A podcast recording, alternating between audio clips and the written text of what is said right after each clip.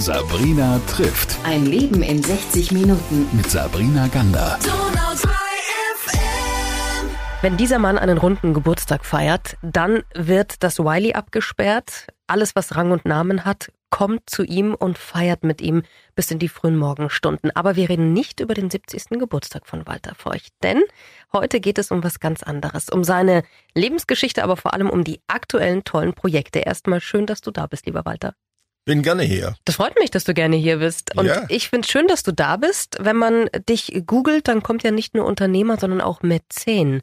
Seit wann steht eigentlich das vor deinem Namen? Hast du das mal mitbekommen? Äh, ich google, ich google selten, weil meistens stehen ja nur die, äh, die weniger guten Dinge über dich drin. Aber es ist tatsächlich so, eigentlich schon immer, glaub seit seit Google gibt, weil dieses Mäzenatentum in Anführungsstrichen, ja, das ist seit 1987, wo wir für kindliche Leukämien, ja, der Uni Ulm die erste Musical Open Air gemacht haben, das sogenannte Knallbombo mit unglaublich viel Prominenz und Sportprominenz und so. Über 66 Olympiasieger und Weltmeister waren da. Und ich glaube, von dem Moment an Warst hatte ich du's? das weg, ja. Du bist so vieles ja mittlerweile, bist ein ganz äh, bunter Hund bei uns in der Region und ähm, manchmal auch streitbar, was ja noch viel schöner ist. Wir reden heute, habe ich gesagt, auch ein bisschen über dich. Ich würde erstmal, bevor wir jetzt zugleich zu deinen tollen Musikprojekten und aktuellen Geschichten kommen, erstmal über dich sprechen. Wenn du so zurückblickst, die paar Jahrzehntchen, die du da jetzt schon gesammelt hast ähm, auf dieser Erde, was würdest du sagen, waren so für dich die eklatantesten Wendepunkte in deinem Leben, wo sich was verändert hat? Was waren für dich so die extremsten Wendepunkte? Die hatte ich eigentlich gar nicht, weil mein Leben ist oft auch durch Zufall bestimmt. Aus dem Zufall heraus haben sich dann wieder äh, Projekte gegeben. Sicherlich war da auch die ein oder andere Zielstrebigkeit, aber wenn man so etwas raussuchen will, dann einfach war es die Zusammenarbeit mit dem Sportartikelhersteller Puma, der mir äh, als Jungunternehmer einfach äh, Kreise eröffnet hat, die ich mir nicht vorstellen konnte. Also Sportprominenz, Show, Sport und Show hängt ja immer, immer zusammen. Das war, würde ich schon sagen, das war der gravierende Punkt. Was ist da passiert? Also wenn du sagst, als junger Unternehmer, was genau hast du da gemacht in der Zeit? Ich habe für damals ein, ein das Joggingbrot entwickelt, das millionenmal verkauft wurde und ich habe da als junger Hund einfach einen einen äh, Werbepartner gesucht und habe da so ein Konzept geschrieben und habe es an, an die drei großen, also Adidas, Nike, Puma geschrieben und äh, die fanden das alle gut, was ich da geschrieben habe und die erste Einladung hatte ich zu Puma nach Herzogenaurach in die berühmte grüne PR-Baracke. Und die haben mich da, ich sag nochmal, als Nobody empfangen, wirklich wie ein, ein Star. Und ich habe gedacht, da muss ich die anderen Termine gar nicht wahrnehmen und äh, bin bei Puma geblieben. Und das hat sich, hat sich dann als, als gute Entscheidung, ähm, sag mal, herausgestellt. Aber es war eine Bauch, eine Bauchentscheidung. Da hat dann Adidas und Nike wirklich, die haben gesagt, eigentlich hätte es ja auch den Termin bei uns wahrnehmen können. Aber ich war so begeistert äh, von, von Puma, wer da alles war, wer da alles rumgelaufen ist. Und die haben gesagt, da machen wir das, da machen wir das, machen wir das. Und dann haben gesagt, Leute, das ist ja auch ganz toll, aber ich bin Jungunternehmer. Wie alt Kohle, warst du da? 38, sowas rum. Ja, ja Wahnsinn. das war einfach gut und äh, Leute wie Klaus Wolfermann zum Beispiel, Schwerwurf-Olympiasieg oder leider Gottes erlebt mit Hans Noack, der PR-Chef, das war, ich kann es nur heute, würde man sagen, es war nur geil. Die haben mir die Prominenz gebracht und, und, und. Mhm. Und dann hatte ich das Glück noch, äh, dass Gottvater Armin Dassler, der mochte mich einfach. Also man muss sich Armin Dassler als barocken Franken vorstellen, aber wie Mhm. gemalt, ja. Okay. Und äh, der hat einfach gesagt, äh, komm mal zu mir ins Büro hoch. Ich habe schon gezittert. Und dann sagte dieser wirklich berühmte Mann, kann man äh, sagen, Ja, absolut. der hat, der hat mir, der hat mir dann gesagt, bist du zufrieden mit uns? Ich gesagt, Herr Daschler, ich weiß gar nicht, was mir geschieht. Was, was, was, das in seinem fränkischen Dialekt.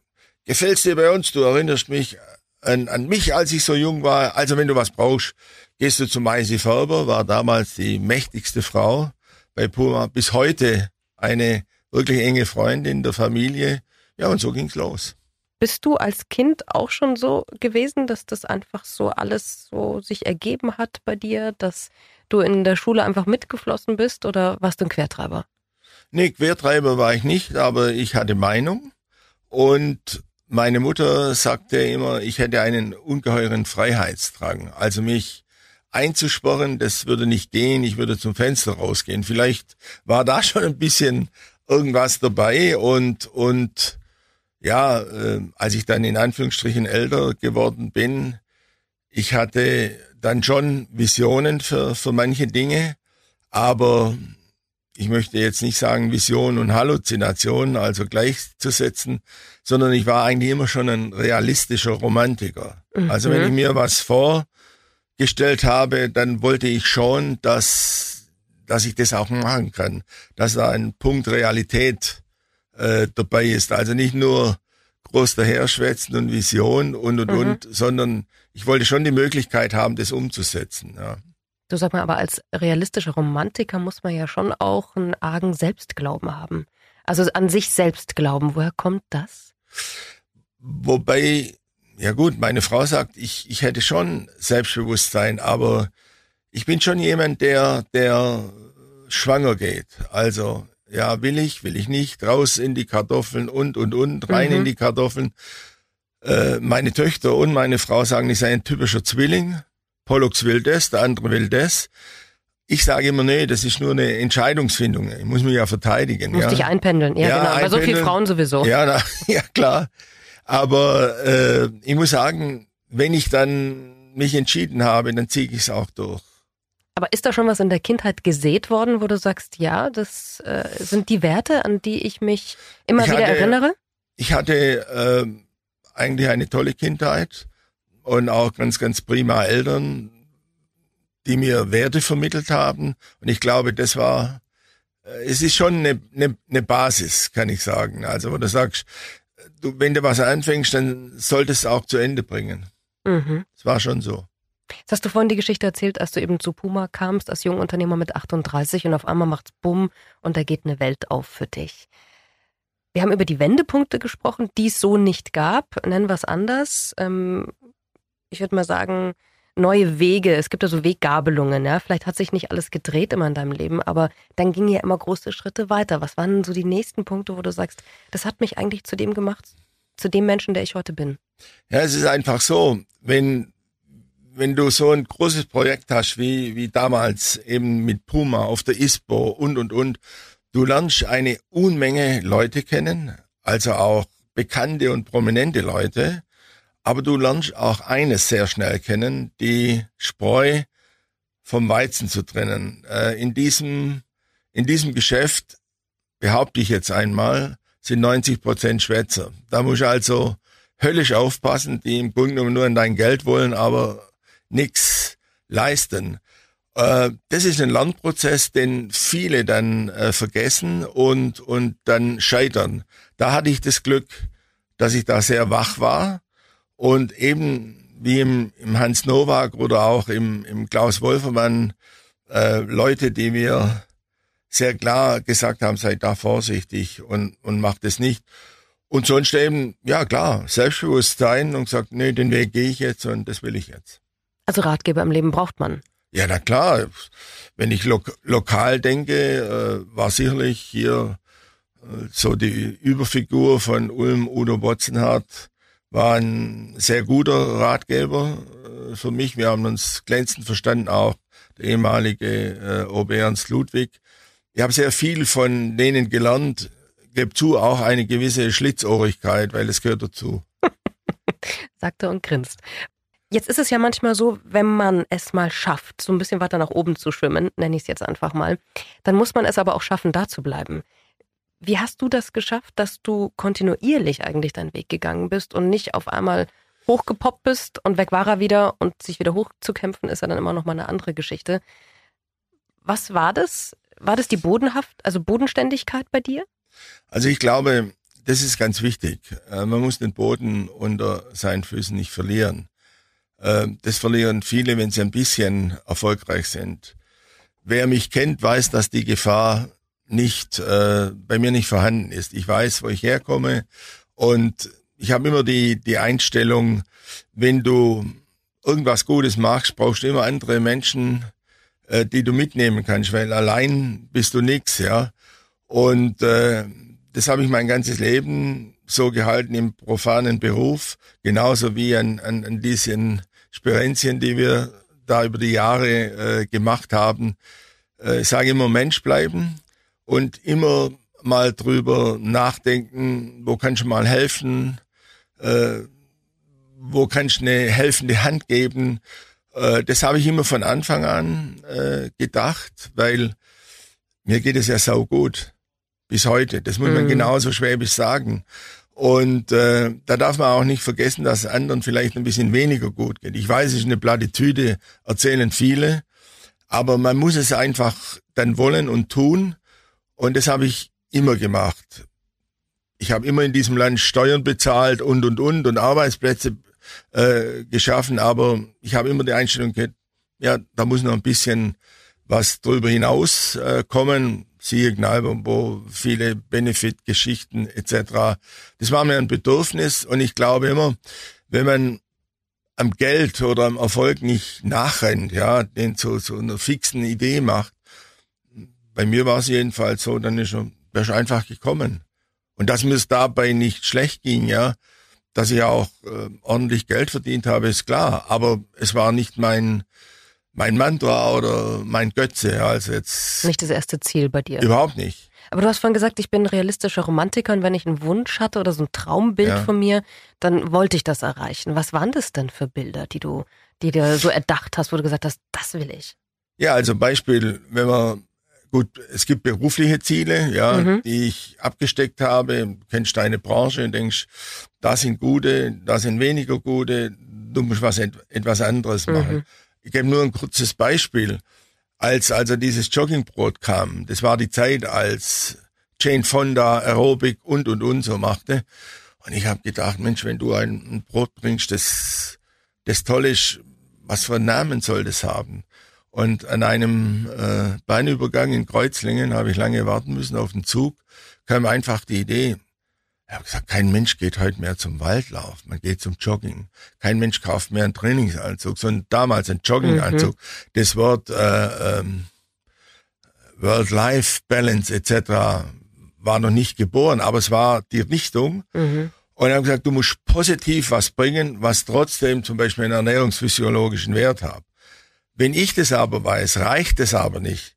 Du musst noch den Leuten das sagen können. Und das war dann der Beginn dieser Idee mit, mit, mit Puma. Mhm. Also wenn ich dann so eine Idee habe, dann ziehe ich sie durch. Und so ist es auch dann, wenn du reinkommst ähm, in dieses sogenannte Showbiz, mhm. ähm, da kriegst du nicht sehr viele Chancen. Also du musst schon, wenn du dann was machst, müssen auch die Künstler, egal wer mit dir arbeitet, wissen, das ist ein, ein seriöser Kerl, der, der zieht es durch, der hat Ideen, auf den kann man sich, auf den kann man sich verlassen. Und das habe ich immer gemacht. Äh, daher rührt auch, wenn ich jetzt an den Sender denke, gibt's hier einen Geschäftsführer, der an äh, Karl-Heinz Gern, kann ja sagen, sehr äh, eigentlich von Anfang an ein Wegbegleiter war. Auch deshalb, weil wir uns aufeinander verlassen konnten. Mhm. Und das war das ist ein ganz wichtiger Punkt. Ich konnte mich auf diese Leute verlassen und auf meine Familie sowieso, ist klar. Es gibt ein Albert Einstein Musical bald. Was steckt dahinter und erzähl uns auch, ähm, was es mit der Donausymphonie im Wiener Konzerthaus auf sich hat. Ja, das ist eigentlich, äh, die Donausymphonie wurde in Ulm geboren. Frank Waldhorn, neben Andrew Lloyd Webber, der erfolgreichste Musical-Komponist überhaupt und riesige Hits für Whitney Houston geschrieben und Eröffnungsmelodie der Olympischen Spiele in Lake Placid Gold. Wir liefen hier ganz in der Nähe der Donau entlang und redeten über die Donau und über den Schicksalfluss der Deutschen und, und, und. Und ich sagte zu ihm, du Frank, eigentlich hat seit Johann Strauss niemand mehr was Großes über die Donau äh, geschrieben. Und dann guckt er mich so an und sagt, ja, und was, was meinst du jetzt? Dann sag, weißt du zum Beispiel eine Sinfonie? Und dann war der wie geflasht, also dieser, dieser ganz lieber Mensch, aber auch starr war geflasht, habe ich gemerkt. Sagt, weißt du, dass du einen Wunschtraum von mir ansprichst, den ich seit ich, den ich habe, seit ich acht Jahre alt bin. ich würde gerne eine Sinfonie schreiben und das kann ich auch. Und da habe ich gesagt, wie, äh, erinnert mich immer so an, an, an die Mozart-Geschichten. Da kam einer und hat gesagt, du, du schreibst mir jetzt einen mhm. Fürst oder einen Bischof. Und ich sagte ihm, weißt du was, Frank, schreib eine Sinfonie, kriegst von mir, schreib die Donau-Sinfonie, kriegst von mir jetzt den Auftrag. Und er war völlig weg mhm, das. Und, und sagte zu mir, aber du meinst es ernst? Dann sage ich, ja, wie ich, wie ich hier stehe. Und äh, dann ging die Pandemie ja dann los etc. Er äh, ging von New York äh, nach Hawaii, hat es nicht mehr ausgehalten da und das muss man sich vorstellen. Hier an der Ulmer Donau wird eine Donausinfonie geboren. Ein Zöflinger sagt es zu einem amerikanischen Erfolgskomponisten, der geht dann nach Hawaii und schreibt in Hawaii die Donausinfonie. Das, das ist mal eine Geschichte. Ist, ist einfach so irre, ja. Äh, aber so war es. Also da ist kein Geheimnis drin mhm. und er hat gearbeitet wie ein Pferd. Mhm. Und es kam, man hat es gemerkt, es kam immer, ich habe ja immer so Zwischenergebnisse gekriegt, kam was ganz Tolles heraus. Und als das fertig war, haben wir gesagt, ja, wer soll das einspielen, ja? ja klar haben wir auch gesponnen und geflaxt, ja, fangen wir mal an. Äh, Philharmoniker, Berliner Philharmoniker und, und, und, und so. Man muss groß denken, ne? ja, groß hat, also das war wirklich Think Big, aber dann kommt dann, äh, wie ich gesagt habe, der realistische Romantiker, aber auch tolle Partner da in, in Wien. Letztendlich kam er durch einen Zufall auf die Wiener Sinfoniker. Haben natürlich niemals gedacht, dass die da mitmachen und die sagten, machen wir. Pandemie war vielleicht unser Partner, ja, weil die hatten nichts zu tun. Alle Konzerte waren weg. Und wir haben sie dann für relativ vernünftige Preise gekriegt. Wobei ich sagen muss, in dieser Liga gibt's keine vernünftige Preise mehr. Das, Wollen es, glaube ich, gar nicht wissen. Das ist einfach, also die wissen schon, was sie wert sind, aber mhm. es war vernünftig, muss man wirklich sagen. Und da haben wir das gemacht. Mhm. Aber und das war das Witzige. Ah ja, wir spielen deshalb, wir haben ja sowieso nichts zu tun die spielen natürlich immer toll, wenn sie, mhm. wenn sie einspielen. Da haben sie die Noten gekriegt und den Score und dann ging der Punk ab. Und dann haben die gesagt, alle wollten mitspielen. Die Wiener Sinfoniker haben über 130 Musiker. Alle wollten spielen plötzlich. Das ist ja großartig, das ist ja toll, das ist ja prima. Und dann hat man das am 21. April 21 eingespielt mit 96 Musikern. Das erste Mal seit 50 Jahren, dass die Wiener Sinfoniker wieder also mit dieser großen Besetzung gespielt haben im Konzerthaus. Und es war einfach ähm, Gänsehautfeeling. Man kann nichts anderes sagen, selbst dem der Rockmusik nahen, ja, wie ich, da sitzt du da und bist einfach überwältigt von, von dieser Klangvielfalt. Und ja, jetzt auf die Premiere hin, jetzt geht wirklich, es geht wirklich der Punk ab. Wann also, ist die Premiere? Am 3. November. 3. November und das mal äh, nicht im Konzerthaus, sondern im berühmten goldenen Saal des Wiener Musikvereins. Also äh, wir konnten selber nicht glauben, aber das ist natürlich ein, ein Privileg. Die, selbst die Wiener sagen, das ist der beste Konzertsaal der Welt. Bekannt ja durch das Neujahrskonzert. Und die Sinfoniker und Philharmoniker, die können sehr gut miteinander. Also jetzt spielen die Sinfoniker in der Heimat der, der Philharmoniker die Donausinfonie und äh, Bam. Ist ein riesiges, ein riesiges Bohai drumherum, auch in Wien, ja. Wie stolz bist du dann, wenn du an diesen Nachmittag zurückdenkst an der Donau, wo euch dieses Gespräch ja. dazu gebracht hat? Stolz ist, stolz ist vielleicht falsch. Ich, ich kann es manchmal gar nicht so richtig, so richtig einordnen. Ich denke, äh, der Kreinold von der Südwestpresse sagte zu mir, Mensch, Herr Feucht, Sie wissen schon, wer die Wiener Sinfoniker sind. Mhm. Dann sage ich, naja, na klar, weiß ich das, logisch. Das ist eines der besten Orchester der Welt. Wie sind sie an die gekommen? Und, und, und. Mhm. Er hat es als herrliches Orchester äh, bezeichnet. Und dann sitzt du da und denkst, was, was ist da eigentlich da gelungen? Natürlich ist ein bisschen Stolz dabei, aber ist mehr so noch so, ja. Unglaubliches ja, unglaublich, Staunen. ja, Staunen und, und freue mich jetzt natürlich riesig auf die, auf die, auf die Weltpremiere passt ja eigentlich zu deinem Lebensweg, was du eingangs gesagt hast, dass es halt immer Zufälle sind, ja. aber schon auch mit dem Glauben daran, dass das klappen kann. Ja. Sag mal, das Albert Einstein Musical, erzähl uns dazu noch in kurzen Sätzen was. Ja gut, das hat sich ja dann, wenn wir schon in der, in der, in der Tradition und in der Vergangenheit und in der Geschichte sind, ich bin zwar Söflinger, aber ein, ein, ein Söflinger ist ja immer auch ein guter Ulmer. Das möchte ich also hier mal äh, ganz klar sagen. Wunderschön. Ja, ja, ist er. Ja. äh, die Einstein-Geschichte schwirrte mir schon lange durch, äh, durch den Kopf, weil äh, dieser Name ist so umfassend, so gewaltig. Da könnte man draus was machen. Aber man muss sich diesem Namen natürlich in höchster Qualität ähm, äh, nähern. Nähern. Da brauchst du die richtigen Namen etc. Also zuerst habe ich mal zum Frank Walter und ich weiß, er kann das, klar. Aber ich sag, Frank, könntest du dir vorstellen, Einstein, er, natürlich der Jude auch, ja, der, der, der war natürlich, der sagt, Mann, Mann, Mann, ich glaube, das kann ich nicht. Einstein ist zu gewaltig. Lass mich drüber, drüber nachdenken. Da hat er zwei Monate gedacht und er sagte, ich glaube, ich wage das. Dann sagt gut, dann gehen wir jetzt ran und dann brauchst du unwahrscheinlich gute Schreiberlinge. Da reicht nicht nationale Klasse. Da brauchst du Top-Leute, die Einstein, wie gesagt, das ist ja so gewaltig, du kannst ja keinen Ring der Nibelungen schreiben. Das muss ein, ja ein Musical Mhm. in zwei Stunden sein Niveau und so. Mhm. Und da sind auch sehr viele internationale Leute, also mit dabei, wirklich auch Grammy äh, äh, Award Gewinner und und und die alle. Dieser Name ist wie eine Faszination. Die wollen dabei sein. Es, ich, ich kann jetzt über auch den vermeintlichen Regisseur noch nicht viel reden, aber es ist wirklich ein richtig guter, ja. Wann erwartet uns das denn? Verrat uns das doch Also mal. wir werden uns ja in Wien treffen, äh, sind ja alle da.